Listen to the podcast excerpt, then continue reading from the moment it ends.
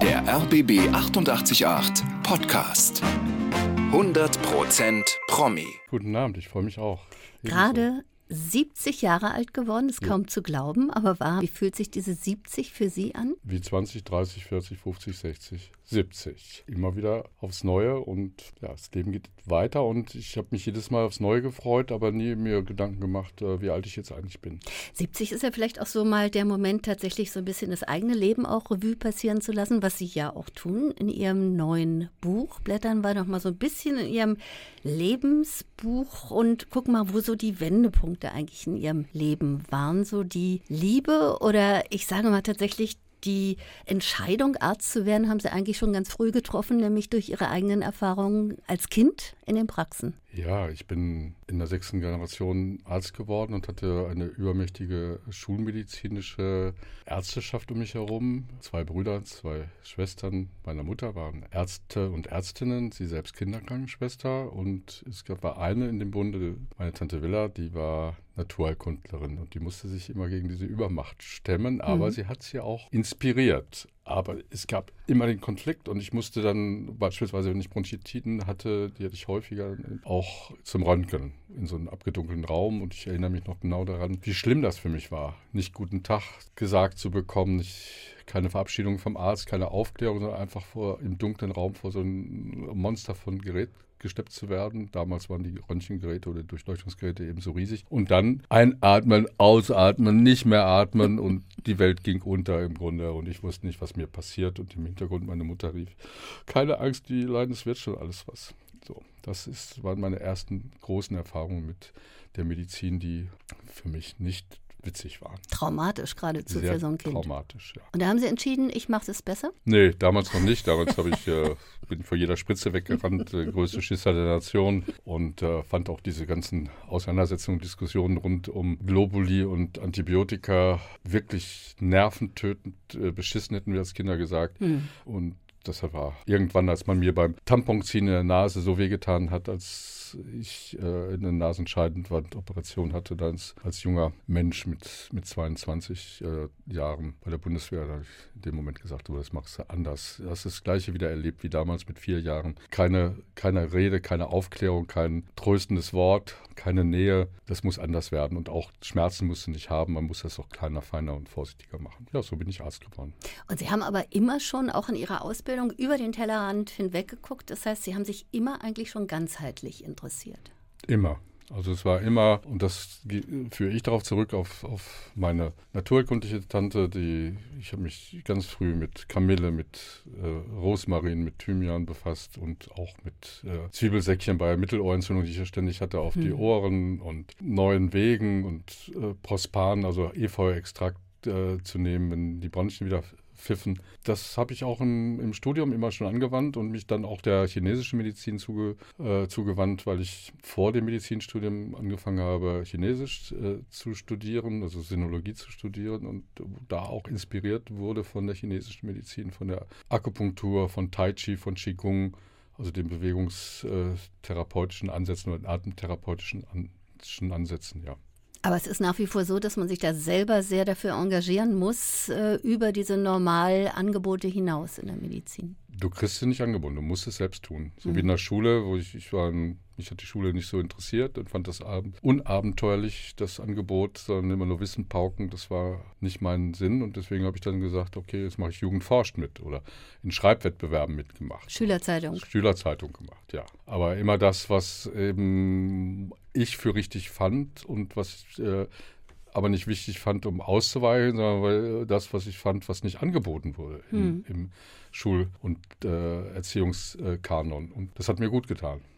Über die Mikrotherapie, da gibt es ja auch ein ganz großes Kapitel und Sie schreiben selber, der Stachel saß sehr tief, weil man Sie dafür auch angegriffen hat für diese neuen Methoden. Also entstanden ist die Mikrotherapie, also das Führen, das Behandeln, das Injizieren und Operieren mit Hilfe kleinster Instrumente unter Sicht des Tomographen und Kernspintomographen. Eigentlich dadurch, dass ich einerseits Radiologe geworden bin und andererseits ja immer schauen wollte, wo sitzt denn eigentlich, wenn ich jetzt blind Schmerzmittel injiziere, die Spritze und wo sitzt der Katheter? Wenn ich, ich musste, war noch äh, zu einer Zeit unterwegs, wo ich vom Rücken mit 20, 30 Zentimeter langen Nadeln irgendwie blind die Hauptschlagader vorne treffen sollte und nicht wusste, wo die ist, sondern vom Rücken. Dann äh, wurde mir gesagt, ja, ungefähr auf, auf Höhe äh, der Lendenwirbelsäule so hoch und dann muss man die Nadel 20 äh, Grad nach unten neigen und 30 Grad nach oben. Oh Gott.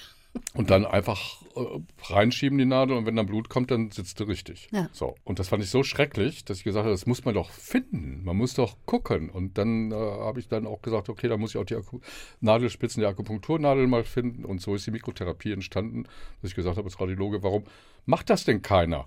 Warum, warum nutzt man jetzt nicht diese Schnittbildmöglichkeiten? Man sieht die kleine Bandscheibe, man sieht den Tumor, vor allen Dingen früh den Tumor, geht dann rein, nimmt das Gewebe raus, injiziert da rein oder verdampft den Tumor oder äh, operiert auf diese Art und Weise. Ich habe damals das Wort geprägt, es ist, als wenn man ein Zimmer durch Schlüsselloch tapeziert. Mhm. nicht, also, um das mal deutlich zu machen. Und das ist die Mikrotherapie. Und dafür bin ich natürlich innerhalb der Radiologie, aber auch innerhalb der operativen Fächer sehr angegangen worden. Ja, natürlich ist es eigentlich nicht, weil man könnte sich ja natürlich erstmal drüber freuen, wenn jemand auf so eine Idee kommt. Ja, aber da muss man schon äh, Ordinarius sein und da muss man äh, die Reputation haben, dass man das auch vertreten kann. Und dann wird doch geklatscht, aber nicht als junger Arzt, also als kleiner kleiner Assistenzarzt oder damals war ich Assistenzarzt, als ich mit angefangen habe, auch dann auch irgendwann auch Chefarzt, aber auch das äh, hat ja nicht die Meriten erstmal eines, eines Universitätsprofessors mhm. und eines Lehrstuhlennamens. Aber Sie schreiben eben heute tatsächlich noch, der Stachel saß tief. Wie haben Sie sich darüber, eben gerade in dieser Situation, darüber hinwegsetzen können und sagen, ich mache jetzt trotzdem mein Ding? Weil ich davon überzeugt war, dass es richtig ist also Stur. Westfale. Westfale, genau.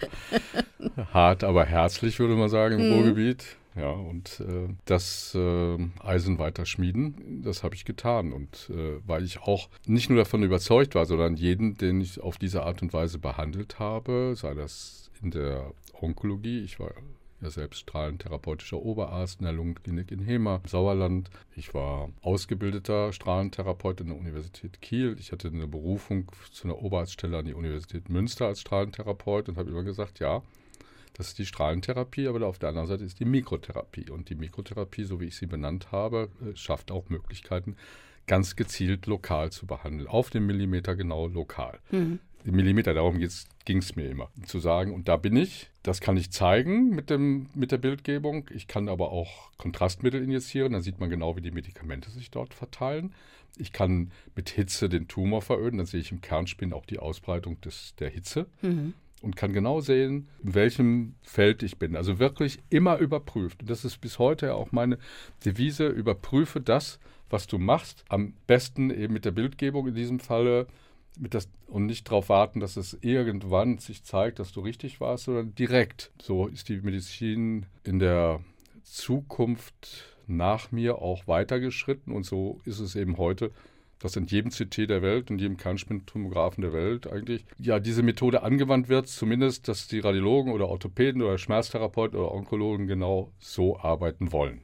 Und letztendlich, wer heilt, hat recht wer halt hat recht. Und letztendlich muss man sagen, ich habe da mal ganz klein mit angefangen und habe daraus ist eine Riesenwelle entstanden und äh, die Methodik hat sich so durchgesetzt, dass sich das einfach als, als, als revolutionären Akt äh, bewahrheitet hat. Es gab ganz persönliche ja, Nahtoderfahrungen, kann man sagen, in Ihrem Leben. Sechstes Kapitel ist auch die Überschrift Die Kunst zu leben und zu sterben. Fangen wir mal an mit dem, es gab ja wie gesagt einige zehn Meter Sturz. Und das beschreiben Sie so sehr schön, die gefühlte Unendlichkeit des Seins. Ja, Unendlichkeit, weil ich war eigentlich schon auf dem Weg in die Unendlichkeit. Im Sturz habe ich gesagt, boah, Mist, jetzt ist es vorbei. Also dieses Gefühl, boah, es ist vorbei, dieses schöne Leben ist vorbei. Aber andererseits, wenn es auch anders ist, war ich gefasst darauf. Also in, dieser, in diesem Bruchteil einer Sekunde, mhm. länger hat der, der Sturz ja in diesen, von diesen zehn Metern ja nicht gedauert. Ja. Zack, war ich unten. Aber dieses Gefühl, in diesem Moment war dieser Sturz unendlich, weil ich das Gefühl hatte, ich kann noch ganz viel denken und fühlen. Aber das ist ein ganz verrücktes Gefühl, auch im Nachhinein. Und ich interpretiere das auch nicht rein, sondern es war so es war nicht wie der rote Faden, das ganze Leben rutscht an einem vorbei, sondern mehr das Gefühl, boah, es war so schön und jetzt würdest du gerne weiterleben. Und dann habe ich weitergelebt bis heute und das ist traumhaft schön. Ja, aber erstmal kam sie unten an. Und was passierte dann? Ich kam unten an, meine Hüfte war raus. Das habe ich aber in dem Moment noch gar nicht, gar nicht so bemerkt, dass die Hüfte raus war und hinten, der Hüftkopf hinten, hinten unterhalb des Gesäßmuskels lag am Becken, sondern mein, unter, mein Fuß hatte sich verdreht, nach außen verdreht, so dass es aussah wie so ein Entenwatschelfuß. Und dann mhm. bin ich nach unten gegangen und habe zack, zack, zack, oh Gott. ist wieder eingerenkt, weil ich dachte, so darf es nicht stehen bleiben. Und das schoss mir durch den Kopf. Wenn das so stehen bleibt, verlierst du möglicherweise nicht deinen Fuß, weil dann äh, die Durchblutung so gestört ist. Und es ist mir gelungen. Und Sie waren bei vollem Bewusstsein? Bei vollem Bewusstsein, ja. Mhm. Aber natürlich geschockt, traumatisch auch nichts gespürt in dem Moment, deswegen konnte ich es wahrscheinlich noch, noch dadurch auch ziemlich entspannt und mm. konnte den also zurückdrehen. Mm. so, das war also der erste Schuss von Bug. Haben Sie da irgendwie Ihre Lebenseinstellung schon das erste Mal vielleicht verändert und gesagt, naja, das war jetzt nochmal knapp, jetzt verändere ich, vielleicht gehe ich von der Überholspur schon mal ein bisschen wieder runter oder so? Ich weiß nicht, ob ich bis heute von der Überholspur runter bin. Aber nee, da kommen wir ja noch drauf. aber jetzt mal zu dem Moment. nee, aber es hat, äh, es hat mir mehr Ruhe gegeben. Es hat mir Ruhe und Entspannung gegeben. Also dieses, dieses Leben zu dürfen, als Geschenk zu begreifen und hat mich von da an eigentlich in eine Richtung geformt, wenn ruhig zu bleiben, auch wenn andere sich aufregen. Versuchen immer eine Lösung zu finden, wenn andere sich aufregen. War das vorher anders? Ja, es war vorher anders, weil ich da eher mit dem Kopf durch die Wand gegangen bin und dann gesagt, so ist es jetzt. Mhm. Ja, und mich dann auch dann eher schon mal echauffiert. Aber diese Echauffierung, die habe ich heute nicht mehr so. Ja, ich, ich, leide unter Ungerechtigkeit. Ich leide auch darunter, unter diesen verdammten Kriegen, die wir haben, also nicht nur Ukraine und, und, und Russland äh, im Moment, äh, sondern auch Afghanistan, da redet auch keiner mehr darüber, ja, und mhm. was da mit mhm. den ganzen Frauen passiert und dass die Taliban wieder zurück sind und dass Krieger da abgezogen werden, da, junge Menschen, junge Kinder, die jetzt auch ihr ganzes Leben traumatisiert sind und das Gleiche kriegen auch die ganzen Soldaten und Soldatinnen, die in Mali sind, mit und die anderen Kriege in der Welt. Es gibt ja so viele Kriege und Kriegsherde, darunter leide ich. Und trotzdem bin ich werde ich nicht müde zu rufen und auf Gandhi zu verweisen und zu sagen, also wir müssen Frieden schaffen, indem wir weiter miteinander verhandeln, reden, äh, neue Grenzen setzen, klar, aber äh, und, und, und, und Vorschläge machen, aber immer moderierend. Moderierend Ruhe bringen. Das muss ich als Arzt ja auch. Also mhm. Also wenn, wenn Herr Putin, Herr Zelensky und Herr Biden bei mir sitzen würden im Wartezimmer, würde ich immer versuchen, die äh, zu moderieren und die zu, dazu zu motivieren, am Tisch zu bleiben und äh, Lösungen zu schaffen. Egal, Schöne Vorstellung wie schwer es ist. übrigens, ja. Ja, würde ich. Also das ja. ist doch ganz klar. Ja, und so, äh, man kann doch jetzt nicht glauben, das kriegt jetzt immer weiter. Jetzt gibt es einen 30-jährigen Ukraine-Krieg? Ja, wie blöd sind wir denn? Mhm. Geht doch gar nicht. Und das habe ich in diesem auch Sturz für mich begriffen, dass äh, das Leben nicht nur so schön ist, sondern dass wir das Leben auch von, wenn man das mal sich so nach vorne denkt, dass, dass wir das Leben von unseren Kindern geschenkt bekommen haben. Wenn man das mal sich durchdenkt und sagt, da sind, ist irgendwas in der Zukunft Menschliches, das sind unsere Kinder und Kindeskinder und die wollen, dass sie, wie sie friedlich diese Erde betreten dürfen und dass diese Erde dann eben auch so ist, dass man sich darauf wohlfühlen kann. Wenn man das im Kopf trägt, und das habe ich in dieser, äh, in dieser Dramatik der Situation für mich erlebt. Zumal Ihre kleine Tochter auch dabei war, das beschreiben Sie auch im Buch. Ja, die mich, die, die wollte gar nicht, dass, dass ich da äh, wandern gehe, weil die hatte einen ganz schlechten Traum in der Nacht. Er hat gesagt, da ist ein Löwe. Also pass auf, ich habe die Zähne gesehen. Das, du darfst da nicht rein. Und hat geweint und hat mich festgehalten. Dann ich, musste ich mich von ihr trennen und sagen, nein, nein, mach keine, keine Sorge, das wird nichts. Und ich bin nachher wieder da. Ich war auch wieder da, aber ganz anders als äh, ich das vorher mir hätte mhm. vorstellen können. Mhm. So, manche haben gar keine Nahtoderfahrung, andere vielleicht eine. Sie hatten dann auch noch einen Motorradsturz. Ja, Motorradsturz, acht Meter durch die Luft geschossen, fünf Meter runtergeknallt und dann wie von Engelsflügeln getragen, habe ich mich, habe ich so einen Ast eines Olivenbaums getroffen zum Glück und der dicke Ast ist abgebrochen und auf so ausgebreiteten Ästen bin ich nach unten gesegelt. Und das ist unfassbar. ja. ja, ich irgendwie, ja. Und dann? Ich, dann war, bin ich auf so ein, so ein, so ein, so ein blödes blöde äh, Kante von, wie nennt man das, Bakal in, in, in, im Spanischen, also von so einer Mauer, die gestürzt und habe mir dann äh, den, den, Rücken wahnsinnig geprellt und äh, einen Finger aufgerissen, abgerissen fast, aber aufgerissen, der dann auch, auch operiert wurde und versorgt wurde danach und ich lebe immer noch. Zweimal wirklich von der von der, dem Tod von der Schippe gesprungen und ein drittes Mal mit 17 Jahren, als mein Motorrad äh, vom TÜV stolz wie Oscar vom TÜV nach Hause brachte, nachdem ich das jetzt äh, fast über ein Jahr an dem gebastelt habe und der hatte die TÜV-Plakette und war ganz stolz und rutschte auf Straßenbahnschienen aus und dann hält im letzten Moment die Straßenbahn was weiß ich, 10 Zentimeter von meinem Gesicht. Aber fragt man sich ja nicht, was will mir das Schicksal, was will mir das Leben damit sagen? Weil das sind ja schon so sehr extreme Situationen die Sie da erlebt haben? Ja, man fragt sich natürlich, was will wir sagen, aber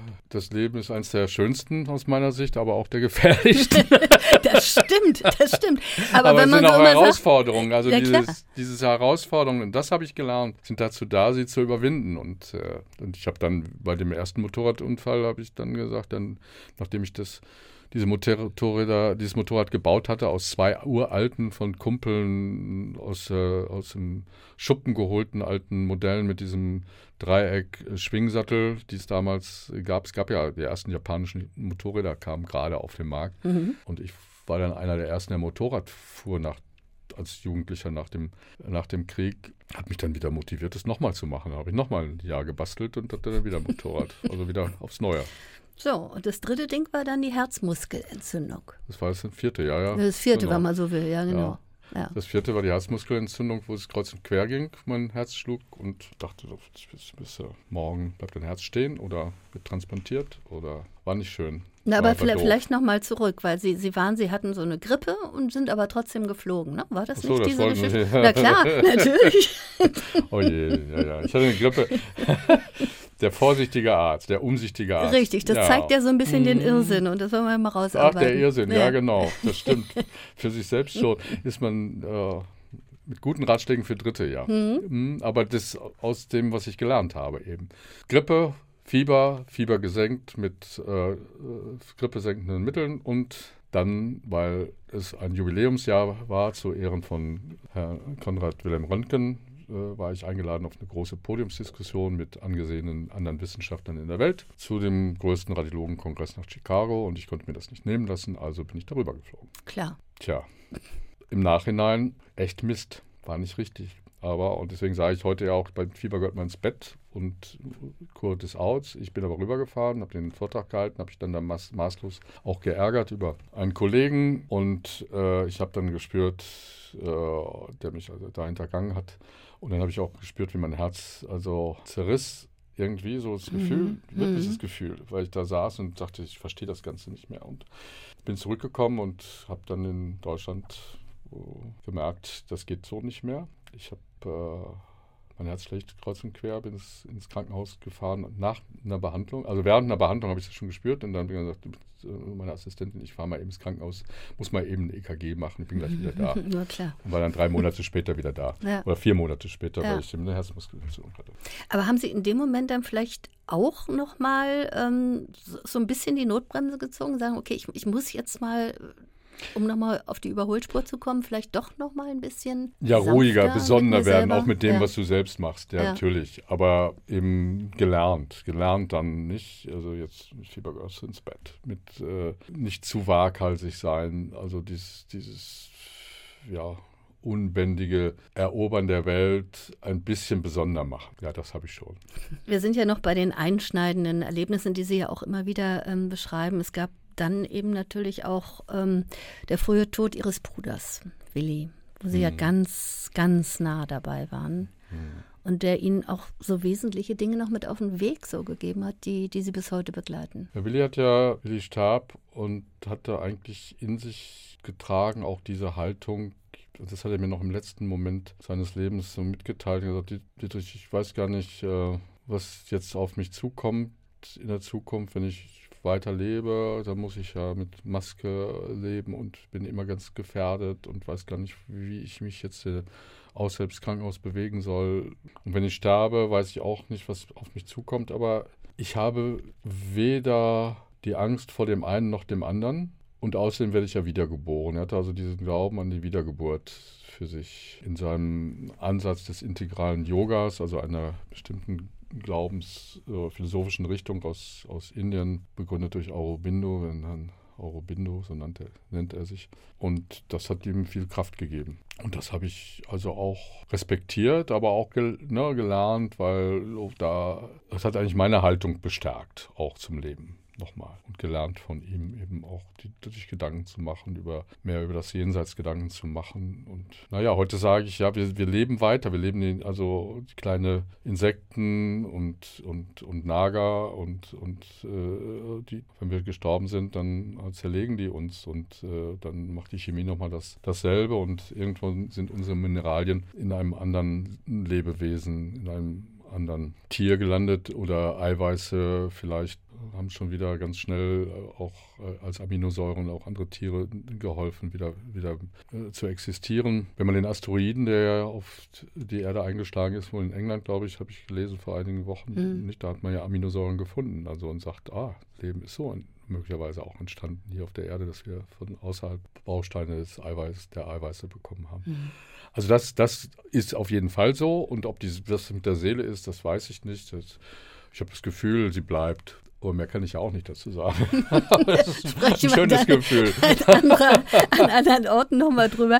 Ähm, waren das dann aber auch so diese Momente, wo Sie zum Glauben wieder zurückgefunden haben? Denn eine Zeit lang da war, hatten Sie ja mit Gott nicht so viel oder mit dem Universum oder also ich würde äh, von einer überirdischen Kraft reden, die unterschiedlich interpretiert wird oder Namen bekommt, Gott aller oder auch, auch einfach nur die, die Natur, wie es Atheisten beschreiben oder Energie, äh, wie wir es auch, auch, auch finden in anderen äh, Philosophien oder Religionen. Ähm, das, davon bin ich überzeugt, dass da etwas ist, was uns trägt oder was uns in uns liegt. Aber ich habe das nicht personalisiert, sondern das ist mehr eine, eine Kraft, etwas, was mein Leben auch bestimmt und was mir Ruhe und, und auch, auch, auch Energie gibt und was mich beruhigt. Hm, so was Übergeordnetes. Irgendwas Übergeordnetes, was wir nicht fassen können, ja. Und da denke ich manchmal, nehmen wir mal an, wir wären die einzigsten denkenden, fühlenden Lebewesen in der Welt. Es gibt nur hier Menschen auf diesem Erdball und sonst nicht. Wir nehmen es ja an, dass es noch andere Existenzen mhm. geben könnte. Dieser unendlichen Vielzahl anderer Planeten und Sterne. Aber wenn wir das mal an, wenn das so wäre und wir würden aussterben, das wäre doch eine Katastrophe. Also müssen wir uns doch jetzt darum kümmern, dass das nicht passiert, dass wir friedlich miteinander umgehen, dass wir zusammenrücken, dass wir mit menschlich diese, Le diese, diese Existenz und diese Erde gestalten und auch verlassen. Allein das hat für mich also auch diese Auseinandersetzung mit dem Tod, mit, mit den Nahtoderfahrungen, mit den Menschen, die ich begleitet habe, mit den vielen Frauen, die ich auf der Frauenkrebsstation begleitet habe, auch die, an ihrer Seite sitzend in die nächste Welt als junger Assistenzarzt der Onkologie in der Universität Kiel gelehrt, dass es vielleicht nur so sein könnte und mhm. dass das auch mich noch mehr motiviert hat, äh, mitzuhelfen, dass dieser Erd, dass diesen Erdball vielleicht dann auch beruhigter verlassen kann. Gleich zu Beginn des Buches sprechen Sie sehr bewegend, wie ich auch finde, über die letzte Zeit gemeinsam mit Ihrem Vater. Tja, mein Vater war bis 86 topfit. Er war ein strenger Vater, aber ein anstrengender Vater für mich als ältesten Sohn. Aber er war zunehmend in seinem Alter ein, ein sehr liebevoller Vater, vor allen Dingen auch, auch zu seinen Enkelkindern und, und dann auch, auch in Entschuldigungen auch mit mir für, für Dinge, die, die, die nicht so gut gelaufen sind vorher. Und der wurde 86, war auch immer noch mit 86 ganz lebendig in der, ja, in den Diskussionen und in der Reflexion über äh, Politik und Gesellschaft und Kultur und lebensfröhlich. Aber er leidete schon darunter, dass er sagte, ich, mein Kopf verändert sich. So, und in diesem ganzen So-Sein seiner Existenz wurde er über Nacht dement, er wurde hochaggressiv. Er hat uns als Kinder, seine Frau, unsere Mutter auch beschimpft im Umfeld von uns Brüdern und oder beiden Herbert und mir und, und, und, und meinen Kindern und seinen Kindern. Das war nicht witzig. Ja, das war überhaupt nicht witzig. Von dem Moment hat er abgedreht. Wir mussten ihn versuchen zu bändigen und äh, war dann eine ganze Zeit eben, musste er bis zu seinem Tod betreut werden und hat dann auch nicht mehr mit uns geredet, sondern er war ein, er lebte dann in seiner seiner Welt, aber die zwischendurch eben dann eben auch durch Parkinson-Schübe und, und, und äh, Merkwürdigkeiten in, in seinen Aussagen geprägt war. Aber er hatte uns nicht mehr äh, erkannt. Und ich führe das zurück schon auf, auf dieses dramatische Ereignis seiner Erlebnisse rund um den Tod meines Bruders. Mhm. Denn er hat ja, glaube ich, ganz furchtbar ja geschrien. Er ist ja in seinen Armen auch quasi. Ne? Er Oder? ist in seinen, also Willi mhm. ist also, als er war ja der verlorene Sohn sozusagen. Ja, er konnte sich nicht damit anfinden, dass Willi eigentlich so diesem integralen Yoga anhing und dann auch zwischendurch in Indien war und wegging und, und drohte auch nicht mehr zurückzukommen. Und im, so, im Tod haben sie sich versöhnt. Also Till, äh, Willi ist in seinem Arm gestorben und ähm, also gestorben stimmt so nicht. Also er ist in meinen Armen gestorben, sondern er ist in seine Arme gefallen, hat das letzte Wort gesprochen in seinen Armen und in diesem Moment haben sie sich versöhnt und ich bin ähm, dann zurück äh, zur Klinik gefahren, nachdem ich schon weggefahren bin und im, im Wuppertal aus dem Flieger gestiegen bin und dann dem Taxifahrer war, sagen musste, jetzt fahren Sie mal ganz schnell nach Berlin. Meine Eltern haben gerade angerufen, mein Bruder geht es nicht gut und er, sagt nichts mehr und ist in, den Arm meines Vaters äh, zusammengesackt. Und dann bin ich nach, nach, Berlin gefahren auf der Intensivstation, konnte aber nicht mehr mit ihm reden und habe ihn in den Arm getragen und danach musste ich das, diesen Tod meiner Eltern mitteilen. Ich musste äh, einen Vater erleben, der geschrien hat wie am Spieß, sagt man ja, und meine Mutter die in sich zusammengesunken ist und eigentlich immer ruhiger wurde über die Zeit und dann selbst dementiell erkrankte. Und Sie als ältester Sohn mussten immer stark sein? Immer stark. Und immer war ich immer auch der Ansprechpartner für alle und in, in der Familie.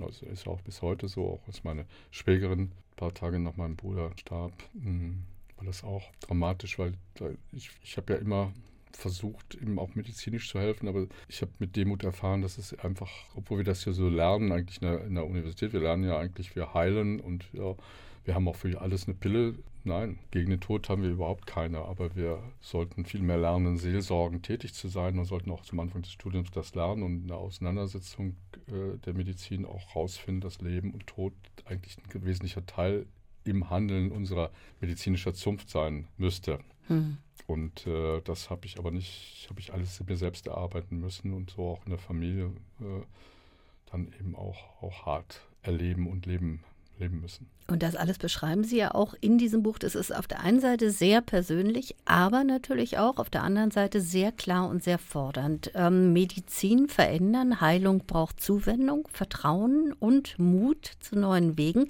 Was gab den Ausschlag jetzt gerade zu diesem Buch wieder? Ja, es ist ja eine Rückschau nach vorne Schau. Also mhm. eine Rückschau in dem, was ich als Arzt erlebt habe, genauso und was ich also auch immer gefordert habe und jetzt auch noch, noch mehr denn je fordere, aber auch, was ich eben als Patient erlebt habe und auch als, als, als Bürger und Bürgerin in diesem Gesundheitssystem. Und in dieser äh, Kultur und auch als Wissenschaftler und Unternehmer. Das habe ich ja zum ersten Mal auch, auch so, so zusammengefasst, dass ich da also nicht nur analysiert habe, wie das System eben aussieht. Als Beispiel, wir haben in den nächsten 15 Jahren brauchen wir 500 neue Krankenschwestern. Der Beruf ist aber so unattraktiv. Die Krankenschwestern arbeiten für quasi für einen Hungerlohn. Jetzt sollen auch in den Krankenhäusern noch die Hebammen entlassen werden. Gut, das Gesundheitsministerium hat gerade einen Rückzieher gemacht, aber es ist äh, nichtsdestotrotz werden Hebammen auch schon immer schlecht bezahlt und äh, es wird nicht gewürdigt in ihrer Arbeit und äh, man glaubt, man müsste die Schwangerschaft mediz also medizinieren, das heißt also Ärzte die Schwangerschaft betreuen. Nein, es sind Hebammen, die das können und viel mhm. besser können als wir mhm. Ärzte und Ärztinnen. Es ist keine Krankheit, Schwangerschaft. So, die Physiotherapeuten genauso. Das erkenne ich, das sehe ich schon lange und sage, jetzt sollen auch die Menschen, die viel näher am, am, anderen sind, am Patienten sind als wir Ärzte, die sollen erstens nicht richtig Geld kriegen, zweitens noch äh, wegrationalisiert werden. Ja, wo ist die Medizin denn morgen? Wir geraten in einen Pflegenotstand in den Kliniken, aber auch einen Pflegenotstand äh, zu Hause, weil wir brauchen in den nächsten 15, 20 Jahren, äh, haben wir drei Millionen haben wir drei Millionen äh, Pflegebedürftige. So, und wir haben schon 300.000 bis 600.000 Menschen aus dem Ausland, die helfen, aber die auch teilweise jetzt erstmal unsere Sprache sprechen müssen. Und ich weiß ja, wie wichtig Sprache ist. Deswegen bin ich, auch obwohl ich viele Angebote hatte, nach Amerika zu gehen, nicht nach Amerika gegangen, weil ich immer Angst hatte, ich kann, ich kenne, ich spreche gut Englisch, aber nicht gut genug, um dem anderen wirklich adäquat Rat zu geben oder die, die Zwischentöne zu begreifen. Die, das ist ja das Wichtige. Hm, ja, die Zwischentöne zu, zu interpretieren, um daraus dann eine, ein, ein handelnden Akt zu machen. So, und das beschreibe ich in diesem Buch, genauso wie meine Erlebnisse eben als Kind oder meine Erlebnisse äh, als, als jemand, der sagt, meine Güte, geht es denn um Kosten in der Medizin? Um Kosten des Gespräches, des Zuhörens, des Zuwendens, des äh, ambul mehr ambulant behandeln, mehr feiner, kleiner, mehr naturerkundlich äh, behandeln, mehr psychologisch behandeln. Auch die werden ja gestraft vom System und äh, ganz, ganz, sind auch in einer ganz schlimmen Situation, dass sie auch schlecht bezahlt werden, die Psychologen. Also das ist doch eine Katastrophe. Also brauchen wir eine Systemveränderung. Mhm. Das ergibt sich hieraus. Das geht nicht über Nacht, aber wir brauchen eine Systemveränderung. Sie sprechen da von den drei Säulen für eine menschliche Medizin. Welche sind denn die drei Säulen? Ja, für mich ist das, das Entscheidende ist äh, die, die Seelsorge für mich. Also dieses seelsorgende Element des Behandelns und es ist für mich ganz wesentlich, dass die Medizin Medizin eine Grundlage hat zwischen Heiltech und Naturheilkunde und dass die Medizin einfach äh, auf Augenhöhe passiert, auf Augenhöhe zwischen Arzt und Patient und aus meiner Sicht eben auch Apotheker, Apothekerin, die für mich das Dream Team sind. Also das sind so die drei Grundlagen einer, einer zukünftigen Medizin, wie ich sie mir vorstelle. Und da gehören natürlich die anderen Berufsgruppen genauso dazu. Aber das sind für mich eigentlich diejenigen, die, die zusammengehören. Und ähm, der Patient ist ja verloren. Der Patient ist verloren in diesem System. Und wir wissen das alle unter Corona-Bedingungen, aber auch jetzt mit der ganzen Angst im Krieg, die den Krieg noch oben drauf geschüttet hat. Ich sage es bewusst drauf geschüttet hat, mhm. weil hm. die, die, die, die Angst ist dermaßen präsent in einem Land, was sowieso schon, wovon alle, alle über uns reden, mit der German Angst. Wir sind schon sowieso angstbesessen, auch aus der Geschichte heraus, und dieser tragischen Geschichte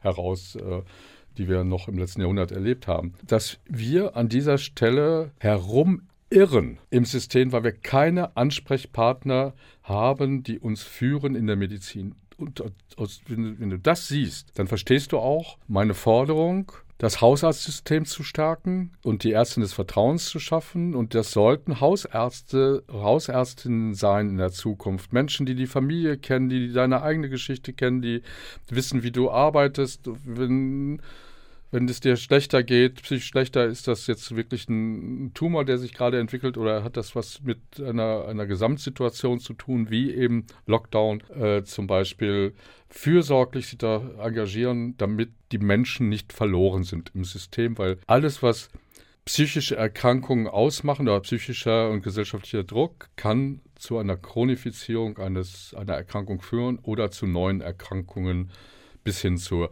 Schwächung des Immunsystems und dann eben auch wieder empfäng empfänglich sein für andere Erkrankungen. Und wichtig ist eben auch die Verzahnung der verschiedenen Gewerke, dass nicht einer sozusagen sagt, ach du hast Rückenschmerzen, ja, da schmeißen wir mal eine Spritze rein, sondern dass der sagt, na vielleicht hat es ja auch einen psychischen Ursache. Ja, deswegen sage ich, also einer der Bausteine ist die Seelsorge. Der nächste Baustein ist wirklich Verbindung zwischen ambulanter Medizin und stationärer Medizin. Äh, und die müssen digitalisiert sein, damit die Information von A nach B auch sofort kommt und dann nicht jede Untersuchung wieder von neuem anfängt. Und mhm. dass du weißt, also vorher auch schon im Notarzt war, was kommt da eigentlich für, für einen Mensch, was hat der für Symptome. Vor einer Impfung muss ich wissen, und da haben wir die große Chance vergeben, vor einer Impfung muss ich wissen, was ist das eigentlich für ein Mensch, was hat der, hat der Diabetes, hat er einen Krebs, hat der äh, Herz-Kreislauf-Erkrankung, was hat er, wie ist er, ne, wie ist sein, äh, sein Immunsystem im Grunde gerade aufgestellt, dann wird er geimpft oder auch nicht geimpft. Und das vermisse ich im System, dass nicht auch mit dem Impfgegner oder mit dem Ängstlichen, der sagt, das geht nicht, ich will mich nicht impfen lassen, dass nicht mit ihm geredet wird. Dann weiß man das aber auch schon vorher. Ja, und dann hat man, weiß man aber auch, äh, dass es vielleicht, dass er vielleicht auch recht hat, was der andere Mensch recht hat, dass er sagt, nein, das will ich nicht, das kann ich nicht, ich habe eine Allergie oder sonst was. Das ist aber nirgendwo niedergelegt und wir wüssten, wären heute schlauer, wenn diese Vernetzung stattgefunden hätte, auch schlauer, ob es jetzt weiter eine vierte, eine fünfte, eine sechste Impfung bedarf. Wir wissen aber gar nicht, wir laufen rum und haben irgendwelche Argumente von Politikern oder einigen aus anderen Disziplinen, die aber auch alle nichts wissen, sondern die einfach nur hoffen und glauben. Es ist ja mehr wie eine Religion mhm. geworden, dass man glaubt. Und da wehre ich mich gegenüber, äh, dagegen. Und auf der anderen Seite sage ich, fehlt dazwischen ein System zwischen stationärer und ambulanter äh, Medizin. Erstens die Vernetzung, digitale Vernetzung, die auch mit den Gesundheitsämtern, diese armen, armen Menschen, die da arbeiten, die eigentlich vorher, äh, die gar nicht digital aufgerüstet waren, äh, müssen jetzt das sollen das noch machen, können es aber gar nicht, haben gar keine IT-Verantwortlichen, haben auch die Praxen gar nicht. Also das muss gelöst werden und dazwischen müsste eigentlich jetzt noch ein Kompetenzzentrum sein, wie ich es an, geschaffen habe, ein Rückenkompetenzzentrum, ein organspezifisches, wo eben kluge Menschen der verschiedenen Disziplinen zusammenarbeiten. Das jetzt wir bei wir für den Rücken, andere für Long Covid. Im Moment ganz notwendig mhm. Long Covid, damit man da mit Kompetenz auch behandelt wird und betreut wird außerhalb des Krankenhauses und außerhalb der überforderten Einzelpraxen oder ein, ein, ein Lungenspezialsystem äh, als, als Kompetenzzentrum oder oder oder. Also das bedeutet für mich das sind die Teams der Zukunft. Die zu, zukünftigen Teams können aber nicht, haben wir im Moment nicht, weil wir überall eine Vereinzelung der medizinischen Versorgung. Auf und der einen Seite das und äh, auch die Zeit. Ne? Das ist ja diese fünf Minuten, die sich die Ärzte im Moment nehmen können für den Patienten. Wenn du als Hausarzt 55 Euro im Quartal kriegst, als niedergelassener Hausarzt, 55 Euro. Egal, ob du einmal kommst oder zehnmal kommst oder 20 Mal kommst. Du kriegst nur 55, du kriegst nur 55 Euro im Schnitt. Was ist das denn? Da wird kein Handwerker nach Hause kommen für, wenn du sagst, kostet 55 Euro, wenn du mein Klo reparierst und es kann aber sein, dass du noch dreimal weiterkommen musst, dann würde er mich, mir einen Vogel zeigen. Mhm. Das heißt also, das System ist hier völlig falsch aufgestellt und es ist auch völlig falsch aufgestellt, wenn du im Krankenhaus nach vier Tagen rausgeschmissen wirst und äh, im Grunde, jetzt fehlt wieder die Digitalisierung, die Informationsweiterleitung, weil 80 Prozent wird nur noch, wird immer noch per Fax Wahnsinn. verschickt ja, von Krankenhaus ins, irre, oder? in die Praxis und umgekehrt. Das ja. kann man sich überhaupt nicht vorstellen nee. mehr. Ja? Äh, und wir, wir sind jetzt gewohnt, Hybrid-Veranstaltungen zu machen. Ja, zum Glück ist die Telemedizin jetzt nach 30 Jahren mal angekommen, aber auch auch, auch nur begrenzt angekommen. Also das kann man sich alles gar nicht vorstellen. Und da sage ich, hier muss das System neu aufgestellt werden. Und das geht nicht sofort alles, das will ich auch gar nicht, sondern aber in Einzelkomponenten Schritt für Schritt. Und dafür braucht es Geld, was investiert werden muss, auf der einen Seite und es muss eine Umverteilung kommen. Also wenn ich anstatt eine Bandscheibe operieren muss im Krankenhaus und kann sie vorher viel besser behandeln durch Physiotherapie, durch äh, Sport, durch Mikrotherapie, wenn es sein muss und komme gar nicht so weit, dass es zum Bandscheibenvorfall kommt, dann entlaste ich das System um Milliarden. Mhm.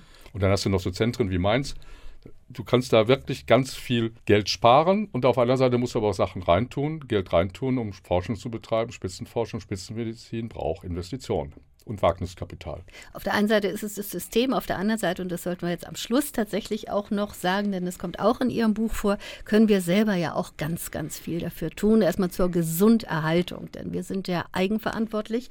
Und da schreiben Sie auch ganz viel, Genuss ist der Schlüssel zum Glück zum Beispiel.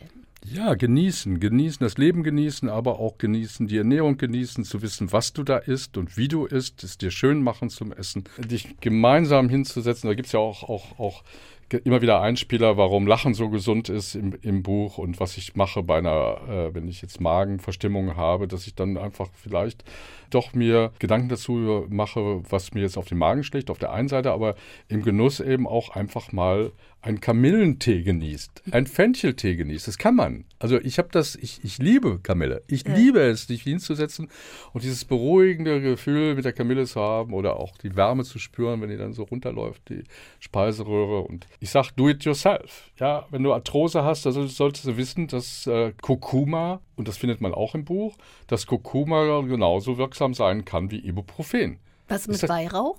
Weihrauch auch. Weihrauch wirkt antientzündlich und äh, ist ähm, sicherlich gut, um wenn man, wenn man, äh, und wir haben Weihrauch auch in Tumor, bei Tumorerkrankungen immer wieder gegeben und ich gebe es auch heute noch immer wieder, weil es eben auch äh, vor allen Dingen bei äh, da, wo Schwellungen mit verbunden sind, weil es eben abschwellend wirkt. Mhm. Oder Knoblauch, weil es Blutdruck senkt. Ich bin ein Fan von, von, von Knoblauch. Also dieses Do-it-yourself. Es gibt ein ganzes Kapitel über Do-it-yourself im Bezug auf Schulmedizin und vor allen Dingen naturheilkundliche Möglichkeiten äh, bei den großen Volkskrankheiten. Welche Rolle spielen die Gene zum Beispiel für ein langes, gesundes Leben? Gene sind Voraussetzungen natürlich, dass, dass wir leben können und dass sich jeden Tag wieder die richtigen Zellen bilden. Die Gene, die wir von unseren Eltern mitbekommen haben, spielen eine geben uns die Grundsubstanz, heißt aber nicht, wenn meine Eltern jetzt dement gewesen sind, dass ich dement geworden bin oder werde. Ähm, oder wenn es ein Herzinfarkt vermehrt aufgetreten ist oder Tumorerkrankung, dann sollte man es ernst nehmen.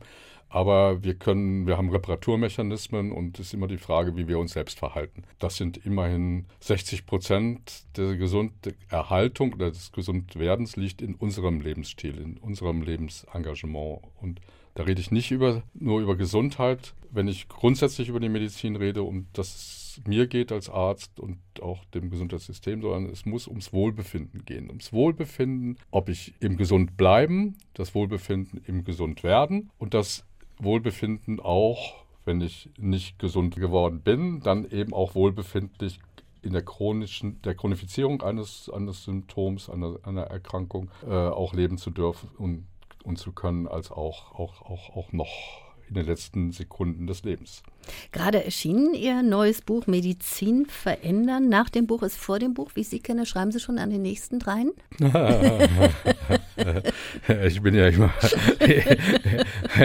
ich bin ja immer unterwegs. Also Jetzt kommt äh, als nächstes äh, das, ein, ein, wieder ein Kinder, ist auch schon, schon fertig demnächst, kommt es, äh, ein Kinderbuch, aber das ist mehr so ein, ein Suchbuch, ja, weil mit einem kleinen Medik Medikus, also da motiviere ich Kinder einfach, ja, aus Labyrinthen herauszukommen und die Wege zu finden, also Escape auf Kinderart und Weise aus einem, na, na, na, ja, mehr verrate ich nicht, also das äh, kommt demnächst äh, raus, ja. Mit 70 könnte man sich zur Ruhe setzen. Was treibt Sie weiterhin so an und was lässt Sie so brennen? Medizin zu, weiter zu verändern, mitzuhelfen, solange ich lebe und äh, noch äh, verstandesmäßig dabei bin und eben auch anderen helfen, dass wir ja auch in schweren Zeiten lachen dürfen und müssen. Und um singen. Singen und tanzen. Tanzen für mein Leben gern es entspannt dermaßen, wenn man dabei noch singt. Wundervoll. Professor Dietrich Grönemeyer, bleiben Sie gesund, passen Sie gut auf sich auf.